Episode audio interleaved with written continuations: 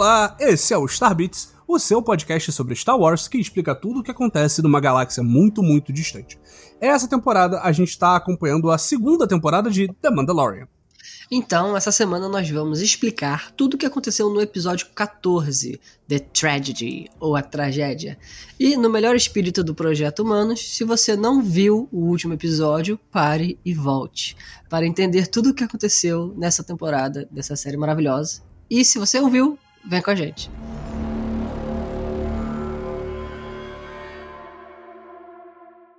Então, esse episódio, a tragédia, é aquele que todo mundo tava esperando acontecer, porque é óbvio, é, tem que ter uma, uma tensão séria nessa série, né? Para que a Sim. gente tenha uma conclusão muito satisfatória.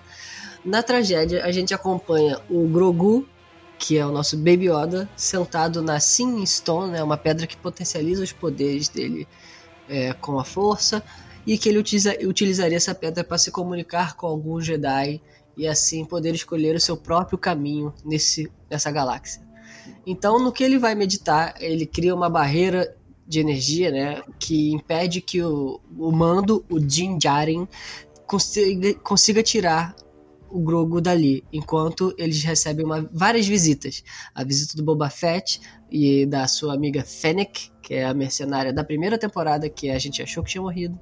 E, claro, de vários Stormtroopers que chegam para conseguir sequestrar o Baby Yoda. No final das contas, a gente encontra os Dark Troopers do Moff Gideon que conseguem de fato sequestrar o Baby Yoda, deixando nosso amigo Mando desolado e motivado a montar um grupo de pessoas dispostas a ajudá-lo a salvar o Grogo até o final da temporada, né? Sim. E eu só queria apontar que a gente esqueceu a verdadeira tragédia desse episódio, que foi a Razor Crest ser destruída de uma forma muito brutal e do nada, que foi a nave dele que explodiu. Se você for olhar na internet, não vai ter tanta gente brava com isso não, porque tem muita gente que acha essa nave bem feia, né? Mas assim, é Cara, triste. eu acho essa nave muito maneira. Cara, é a casa dele, né? Não é só é a casa do cara. É, não, e, eu, eu, gosto, eu gosto da Razor Crest que ela tem uma cara de, de ônibus, sabe? Ela não Sim. parece. Ela, ela não é uma nave sexy, ela é uma nave funcional, sabe qual é? É a combizona, a, combo, a é, tipo, é... do, do, do mando. Não, e esse episódio, cara, antes de aparecer um nome, né? Porque isso é uma coisa que eu acho maneira de, de Mandalorian, ele dá um. Às vezes é um pedação antes de aparecer o crédito, né? E o que eu achei engraçado é que, tipo, quando começou o episódio e começou o mando falando Grogo, e aí ele ria, e aí ele, Thank Fairy, que não sei o que, o cara vai dar alguma merda muito grande. tipo, tipo, eu já achava que ia dar merda, mas quando o episódio começou tão fofinho com os dois, eu, é, vai, vai morrer alguém, vai dar alguma merda. E aí aparece a tragédia. Sim, cara, parece quando você tem um cachorro que você. O cachorro, ele não sabe o nome dele, né? Aí você fica treinando ele com nome, nome, nome. Uma hora o cachorro, você chama o cachorro, ele vira. Aí tu fica chamando o cachorro, tipo, caraca, que foda, ele tá entendendo. E era uhum. o Mandaloriano com o Ben Yoda. E esse negócio do, do nome do episódio foi a mesma coisa que em casa. Porque um outro episódio no que eu tava vendo coisa sobre a série depois que ele passou, você acaba é, esbarrando com o nome do próximo, né? Uhum. E aí que isso não aconteceu dessa vez. Então que a gente tava sentado com aquela tela preta apareceu The Tragedy. Aí nós dois, ai meu Deus, ai Deus, eu não quero mais ver essa série, eu não quero mais ver. Eu já sei o que vai acontecer com o Baby Yoda, eu não quero saber. Cara, é, foi, foi bem engraçado isso. E, e assim, o que, é que você achou do episódio, Ciro?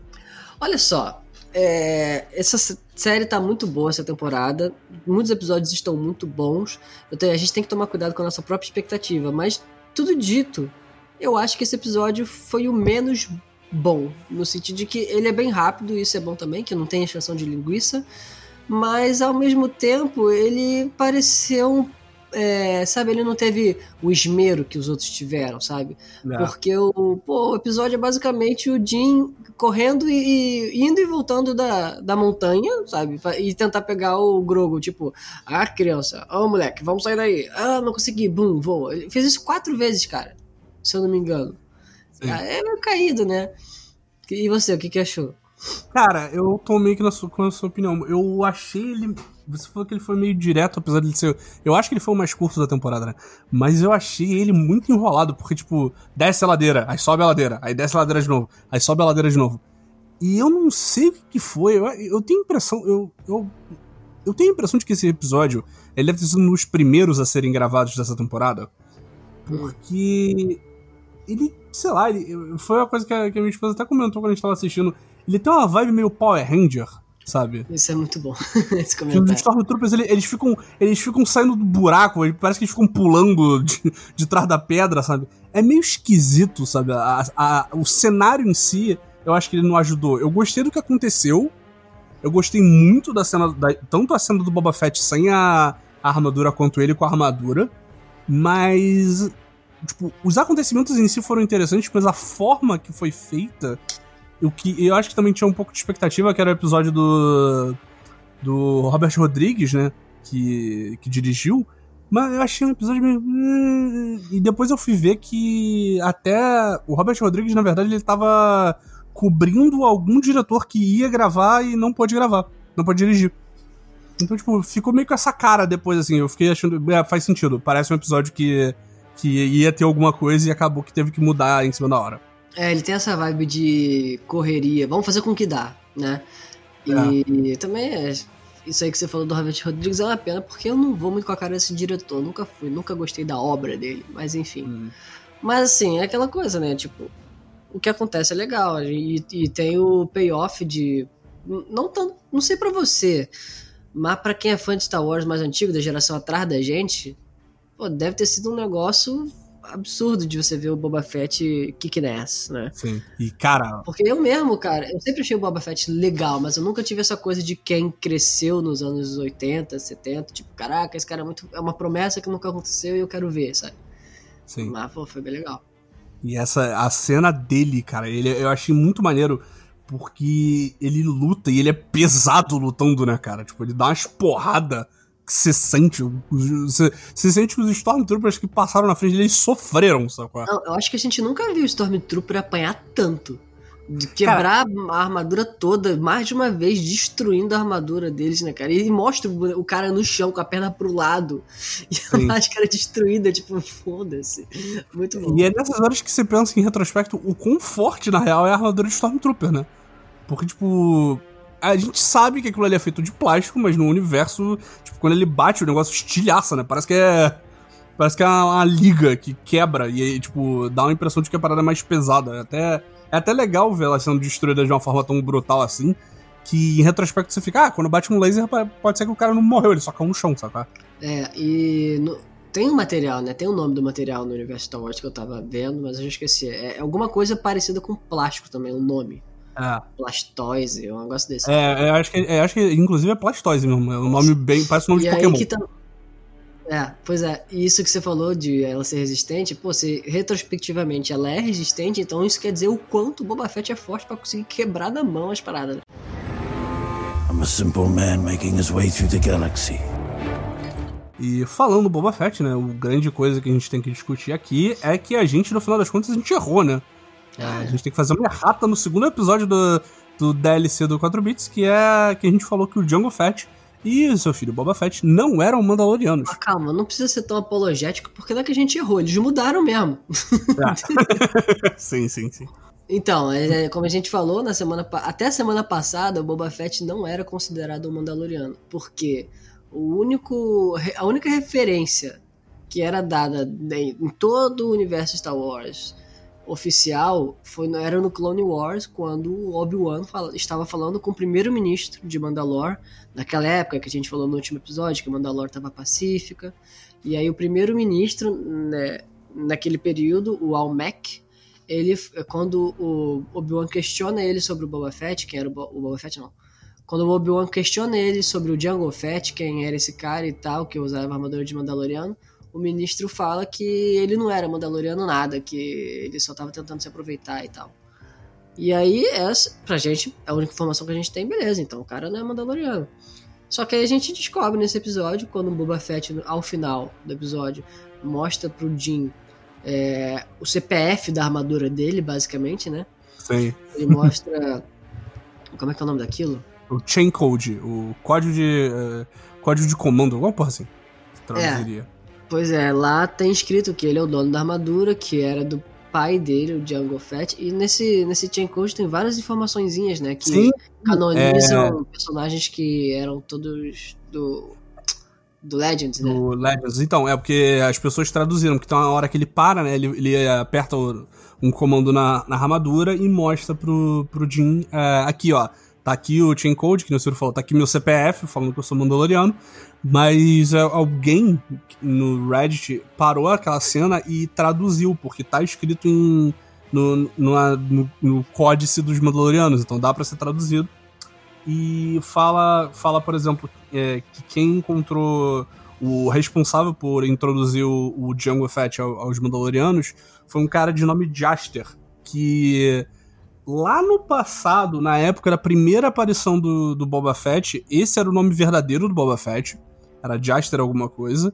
E aí depois, quando. Depois que ele apareceu, e aí descobrindo que Boba Fett era o nome dele mesmo, é, ele, esse Jaster ele acabou virando meio que o padrasto do Django em Legend. Só que isso tinha sido é, saído do cânone e agora meio que voltou, né? Ainda que seja um easter egg, não acredito que esse cara tá vivo, porque já se passaram, passou tempo pra caralho. Mas é, é legal ver que até no easter egg, no, nos detalhes, nos mínimos detalhes, o, a produção de Mandalorian tá, tá canonizando coisas do, do Legends, né? Pois é, então no final das contas, eles não só são Mandalorianos, como eles têm três gerações, né? O vô, o pai e o filho já. Sim. E aí, nessa, nesse diálogo aí que ele mostra a, o chain code, ele fala pro, pro Jin, ah, olha só, essa armadura é minha, porque era do meu pai, foi dada ao meu pai. Aí o Jin fala, ah, então teu pai é um foundling, né? Assim como o Jin é. Foundling, que na legenda tá enjeitado, né? Aí hum. poderia falar que ele é um achado, né? Que found é um é encontrado. É um encontradinho, ah. né? Ele é um encontradinho, né? Ele é um órfão. É, ele é um adotado. Ele é um adotado pelo, pelo, por um Mandaloriano, assim como o Jin foi, né? E Sim. aí, que isso confirma, né? não, pela primeira vez no canon que a armadura do Boba Fett é a mesma armadura do pai dele que o é Boba É verdade. Fett, né? Tu passou pela tua cabeça, nem viu isso, né? nem se ligou. É, eu, eu nem me liguei nisso, é verdade, eu não tinha pensado nisso, é a mesma armadura. E a gente ainda tinha perguntado isso no último episódio. Pô, a gente não sabe se é, né? E aí tá lá, dizendo. Se ele pegou de um brother aleatório, não, não é. é. verdade, é de família. Não, e, e aí que entra aqui um, um questionamento meu, né? Tipo assim, pô, se a gente. Tá, então no canon tem duas informações esse primeiro-ministro Almec dizendo que o Django não era Mandaloriano e o Boba Fett provando por A mais B que, eles, que o pai dele sim era Mandaloriano. Porque se o Jin é Mandaloriano, que ele foi encontrado e cresceu como Mandaloriano, mas não teve pais Mandalorianos, isso não faz dele menos Mandaloriano, porque até então ele, ele vivia com um grupo de Mandalorianos que nunca foi levantado isso, e a própria Bo-Katan também nunca perguntou nada, se bem que ele também nunca explicou a história dele para ela. Mas então, não se coloca como um problema ele uhum. ser um, um, encontrado, né?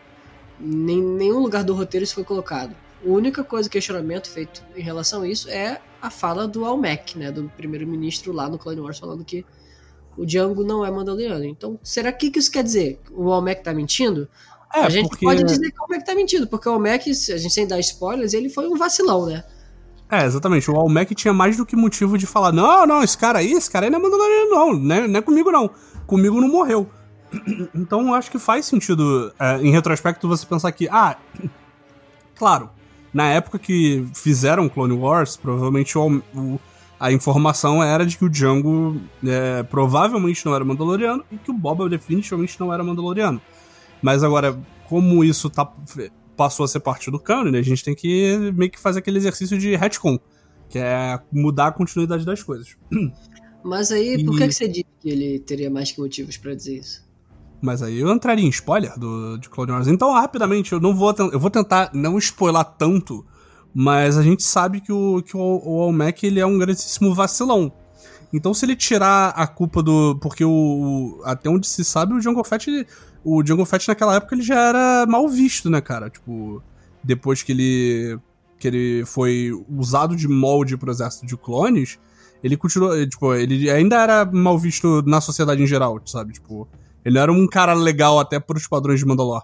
Tanto é que ninguém sabia quem era o. Tipo, tanto é que quando o Obi-Wan vai atrás do. Vai em caminho que ele descobre que, ah, é esse cara aqui que foi. tentou matar. matar a Amidala, sabe? Tipo, ele fez as merda dele. Então, ele tava só tirando dele da reta na, no, na hora que perguntaram, ah, e esse Mandaloriano aqui? é, como é que vocês estão deixando isso acontecer? Eu acho que é meio que por, por esse lado, sabe? Ah, então, basicamente, é ele dizendo, tipo, não, a gente é pacífico aqui, a gente não tem nada a ver com esse cara, e inclusive esse cara nem Mandaloriano é, que aí fica mais fácil. Exatamente. Né? Entendi. É, faz sentido. É. Mas e aí... eu também vi, é, só rapidinho, eu também vi muita gente comentando que talvez isso tenha a ver com o fato deles serem os caras mais pacíficos, né? Porque, tipo, o, la, o, a forma que os foundlings, os encontrados, os adotados são introduzidos à, à cultura de Mandalor é meio que através de conflito, né? Tipo, a gente vê a Death Watch salvando o Jin porque ela tá indo atrás de destruir os clones naqueles flashbacks que a gente vê, sabe? Então, tipo, como eles são pacíficos, eles não querem ser expansionistas, eles não querem entrar em treta. Então, dá pra se derivar, talvez, que, tipo, ah, os, os Mandalorianos pacifistas não consideram Foundlings como Mandalorianos, sabe? Tipo, também tem esse. Também tem essa discussão, sabe? Entendi. E para finalizar esse lance da origem do Django, ele ser Mandaloriano de fato é muito interessante na criação dos clones, porque como a gente já meio que pincelou no último episódio, os clones são criados para ser o exército da República e ajudar os Jedi na guerra, né? Só que essa guerra, ela foi meio que manipulada para acontecer pelo próprio Palpatine. Então o Palpatine joga por os dois lados, né? Para no final ele chegar e criar o Império. E ele que fala pro, pro, pro aprendiz dele, que é o Conde do Cu, que é a cara dos separatistas, né? Uhum. Ah, ele, ele fala pro Doku convencer, é, fazer um Inception no, no Saifo Dias, que é um Jedi, de criar os, o exército dos clones como a raça alienígena dos Caminianos, né? Sim. E aí eles, eles, de, eles devem ter convencido alguém a pegar o Jango Fett para ser a base dos clones. E é engraçado isso porque os clones vão lutar do lado dos Jedi com...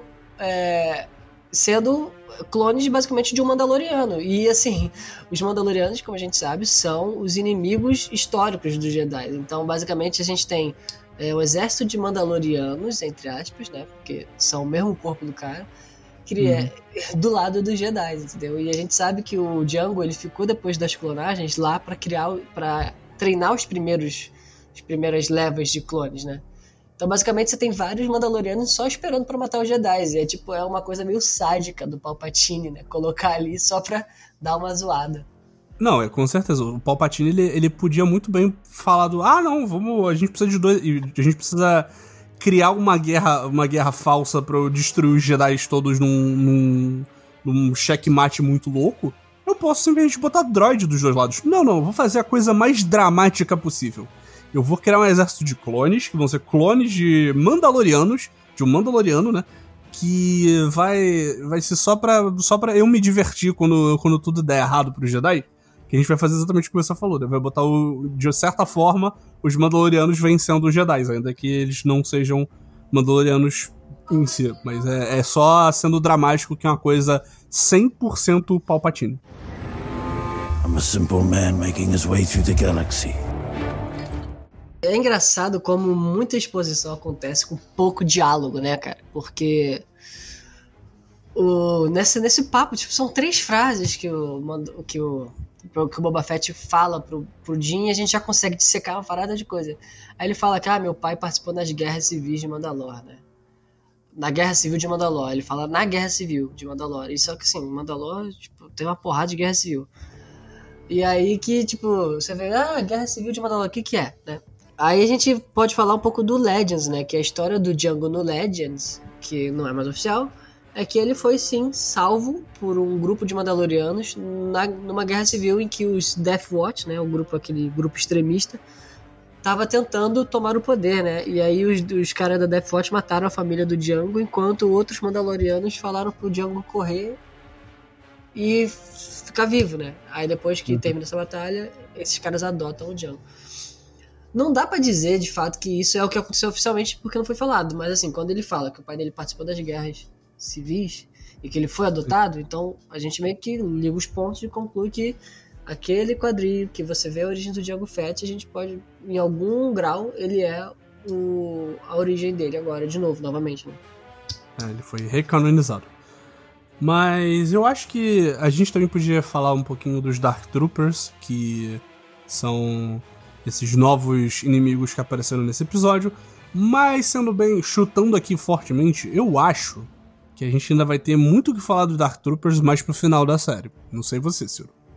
É, acho que é. O que dá pra falar, tipo assim, rapidinho é que é um androidzão que mostra pra gente que os produtores da série estão dispostos a, a andar quilômetros e quilômetros, caçar fundo e fundo pra achar as coisas mais obscuras como referência de Star Wars, né? A gente falou Porque- nos episódios do planeta que eles estavam hoje, que é o Titan, que é tipo uma parada, tipo, pô, fala- como falaram uma, duas vezes desse planeta.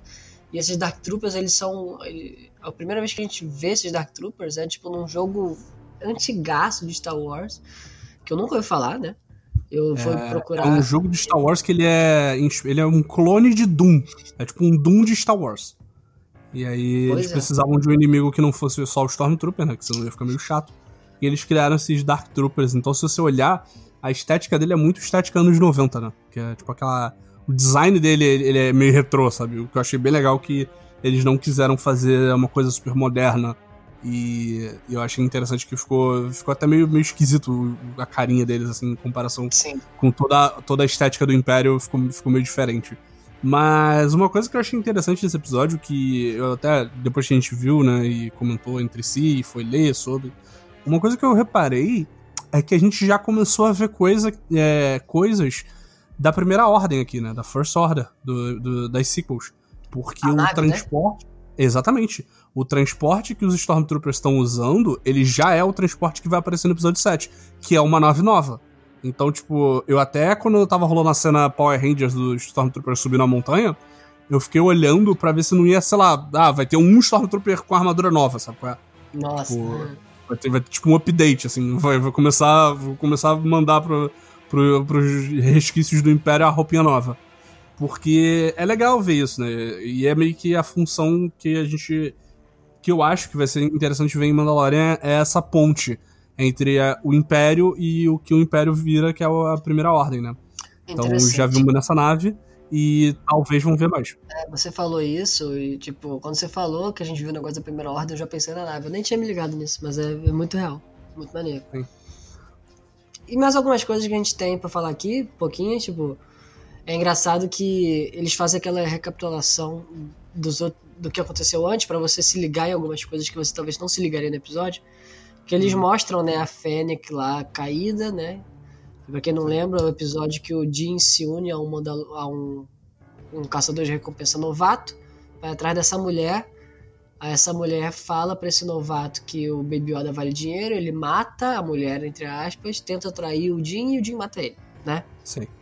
E essa mulher fica pra morrer, e a última cena do episódio a gente só vê os pezinhos do Boba Fett chegando lá pra ver a mulher. Aí, quando aparece a mulher no episódio, a Fennec, tipo, eu ainda assim fiquei meio perdido, sacou? Tipo, ah, ele, a minha, a minha atiradora de elite tá ali pra matar o teu filho e tal. Aí ele fala, Fennec? Aí tu fica, quem? Aí quando ela tira o capacete, tu fica, ah, tá, aquela mulher. Aí, pô, é, ela levou um tiro no, no bucho. E o Boba Fett agora ele sabe de sair, ele sabe engenharia cibernética, né? Ele faz um cyborgzão lá com a barriga da mulher, tipo Westworld, né? Barriga Sim. da mulher cheia de metalzinho, de coisa é, pistão indo e voltando, mas ela tá bem. Pô, mas eu achei muito maneiro, cara. eu Bruno, achei maneiro. onde vai a comida que essa mulher come? Agora, Ela, não come- ela provavelmente não come mais, ela deve, sei lá, injetar alguma coisa. óleo. Mas. É, eu achei legal, cara, porque, tipo, meio que. Se você parar pra pensar, meio que o episódio da Fennec, e onde a gente vê o Boba Fett a primeira vez, ele tá em Tatooine, né? E Tatooine é muito. É muito esse lugar fudido onde estão. Ah, temos que resolver a parada. A gente não vai levar a mulher no hospital, a gente vai meter um, um- um computador dentro da barriga dele e foda-se, sacou? é? Então, tipo, eu achei, eu achei que foi meio que do nada, foi meio que uma surpresa. Eu não esperava que, que a Fennec ia voltar. E assim, eu só lembrava do nome dela porque a gente tinha. Eu tinha revisto a primeira temporada antes da segunda, então tava fresco na minha cabeça. E um outro detalhe que eu achei legal do Boba Fett é que ele usa as armas dos Tusken Raiders. É, que são têm, aqueles. tem aquele É. gaff stick, né? Aquele É, ele, dele lá. aquele tacape maluco foda que destrói a armadura de Stormtrooper. E o rifle que ele, que ele carrega. Ele também é do. É. igualzinho o dos, dos Tusken Raiders. Mas aí, Então, é- é, eu não sei se dá pra falar que é só dos Tusken Raiders, como se. Eu acho que dá pra dizer que é um, é um rifle é típico de, de Tatooine, né? Porque o Luke também usa esse, esse rifle. É, é verdade. Né? no, no episódio 4 que eu vi semana passada. E também porque eu tava jogando aquele joguinho de celular, o Galaxy of Heroes. Que aí eu ganhei a carta do Luke Farm Boy, que é ele com esse riflezão também. então, então eu, e é legal, né? Porque dá essa, essa profundidade pro Boba Fett, né? Tipo, ele se adaptou. Ele não tem armadura, ele vai usar o que a galera local tá usando, sabe? É. E, e falando, e falando dele, só pra. Porque, né, eu acho que foi a grande coisa desse episódio. É, eu achei muito foda como o fato da, de ter mostrado no primeiro episódio dessa temporada um outro cara usando a armadura, como o Boba Fett sabe usar aquilo, né? Porque, tipo, Sim. o Marshall do primeiro episódio é tipo, ah, cara, é um maluco qualquer que comprou a arma, sabe qual é? Ele não sabe usar direito, ele usa para se defender e é isso aí. O Boba Fett destrói as pessoas. Sai míssel do joelho, cara. O míssel do joelho é o bate-palma. Não, e a galera que é fãzona dele já sabia desse míssel do joelho, tipo. A cena foca no joelho mesmo para mostrar, tipo, olha, a gente sabe o que a gente tá fazendo aqui com essa série, né? Eu não sabia hum. desse míssil do joelho. Aí quando você vai ler online, tipo, nossa, que nem tava nos quadrinhos o míssil. Esse míssil era dardo de, de veneno antigamente hum. e tal. Mas é, Tem várias diferenças dentro da, daquela cena, né? Isso que é legal. Pra mim, a coisa mais legal é quando ele baixa o visorzinho, né, cara? Aquilo, esse baixar de visorzinho, que é essa antena, né? Quando você não sabe que é o visor. Aquilo é muito maneiro, né, cara? Mas. E. Legal... Eu fiquei muito feliz que trouxeram o ator, né? O ah, Temurera. Eu ah. achei isso muito foda, porque ele mandou muito bem. E ele era o ator que fazia o Django, né? Então agora, ele, como ele tá mais velho, faz todo sentido ele ser o Boba Fett velho.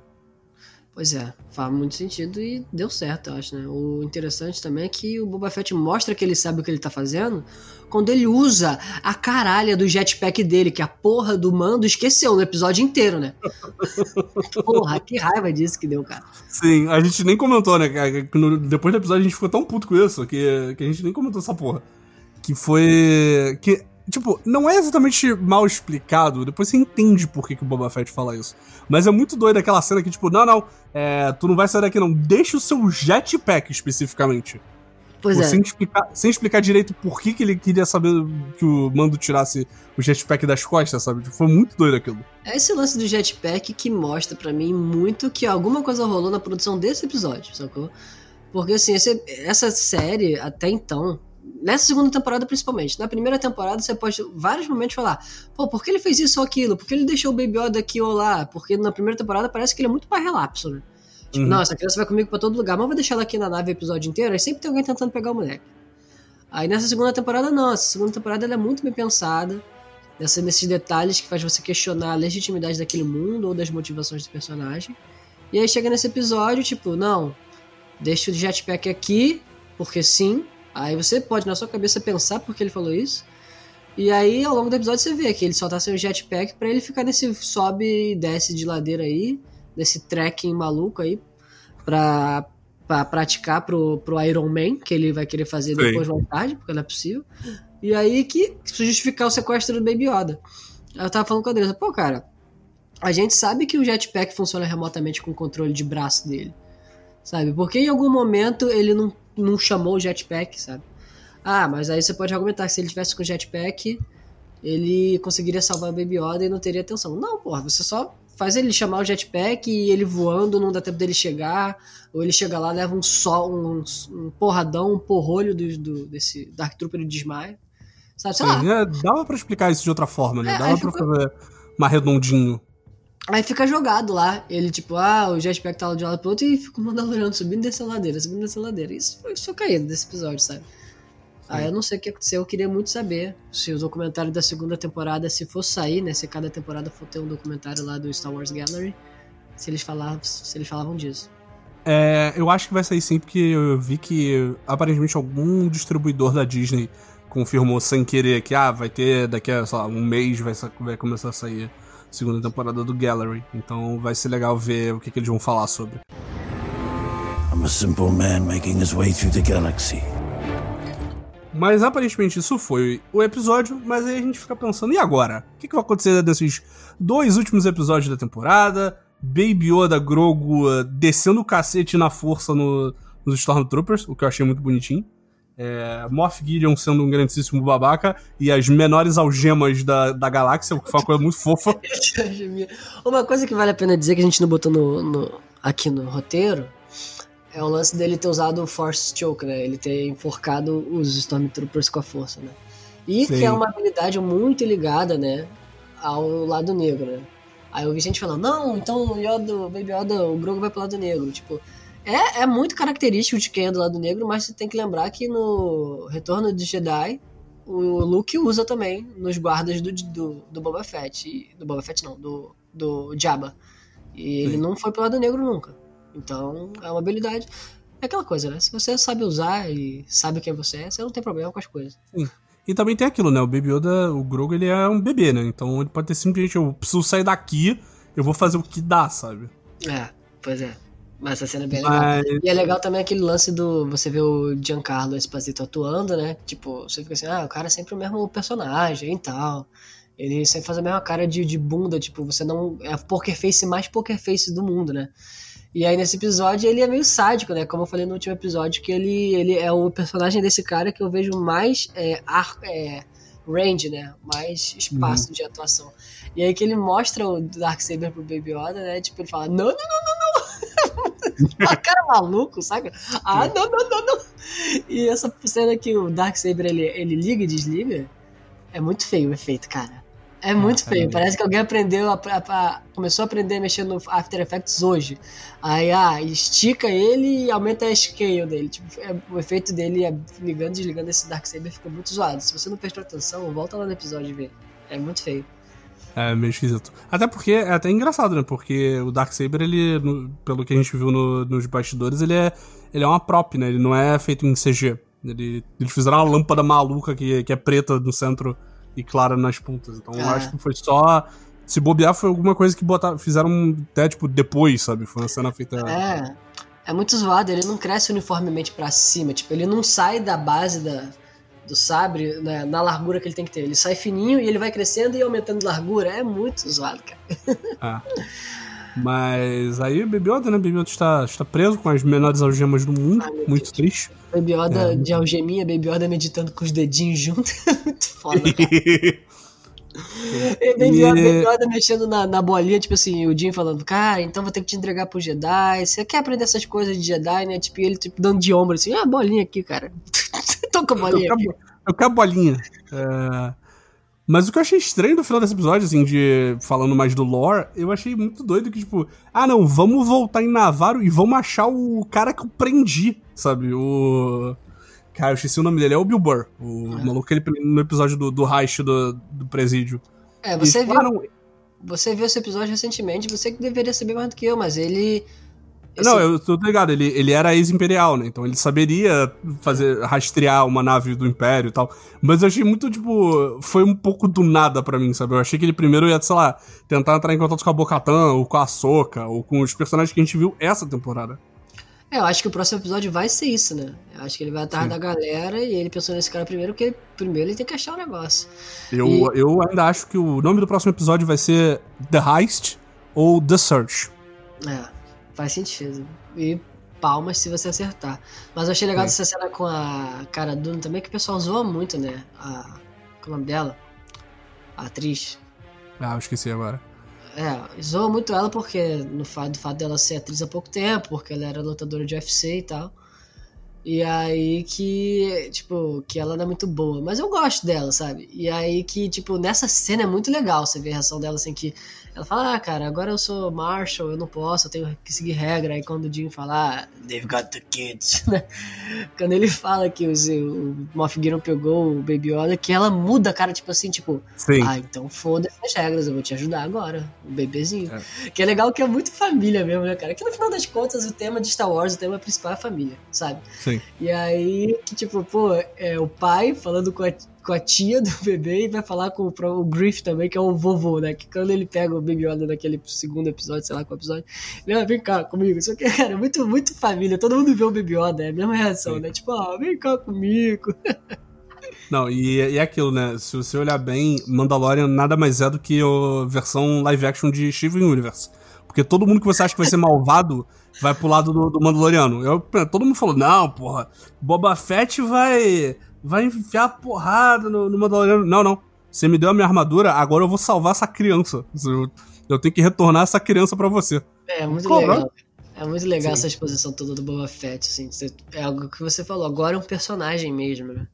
Sim, agora ele tem profundidade, né? Você vê que ele tem profundidade, ele é um Mandaloriano, ele, ele respeita, tipo, ele meio que tem as tradições dentro dele, sabe? Tipo, eu achei isso muito maneiro.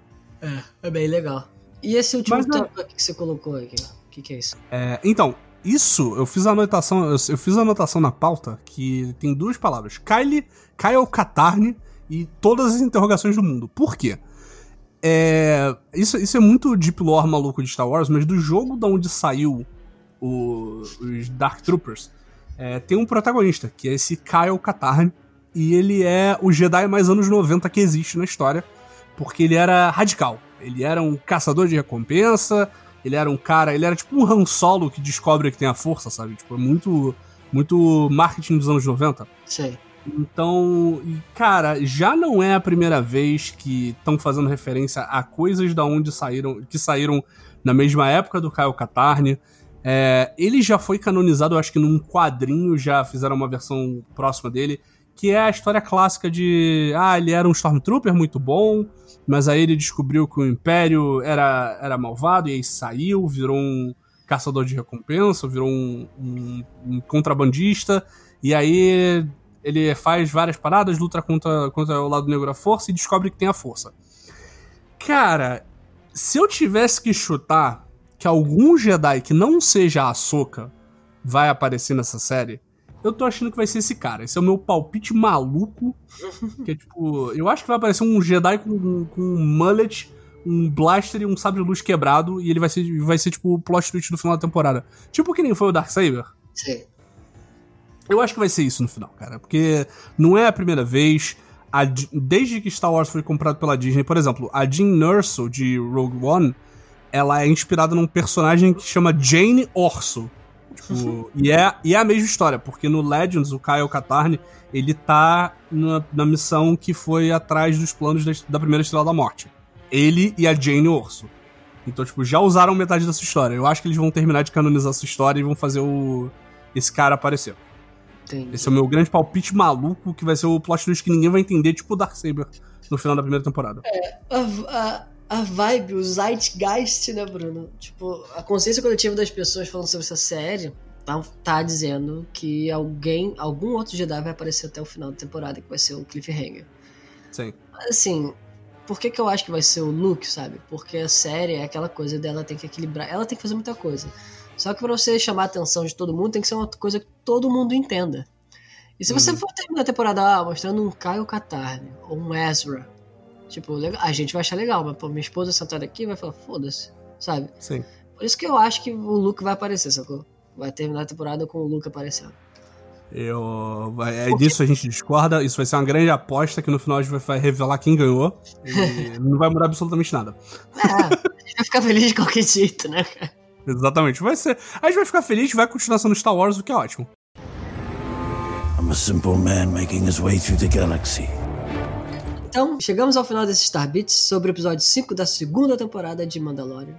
Se você ainda tem alguma dúvida ou sugestão, fala com a gente lá no nosso Twitter, que é o 4bits Games, tudo junto, tá? E se você curtiu, compartilhe o podcast com seus amiguinhos que também estão acompanhando essa série para que a gente continue fazendo isso aqui crescer cada vez mais e mais. Siga a gente nas nossas redes sociais que estão na descrição. E é isso então, né? Vamos dar o nosso tchauzinho? Nosso clássico tchau. Um, dois, três e. Tchau!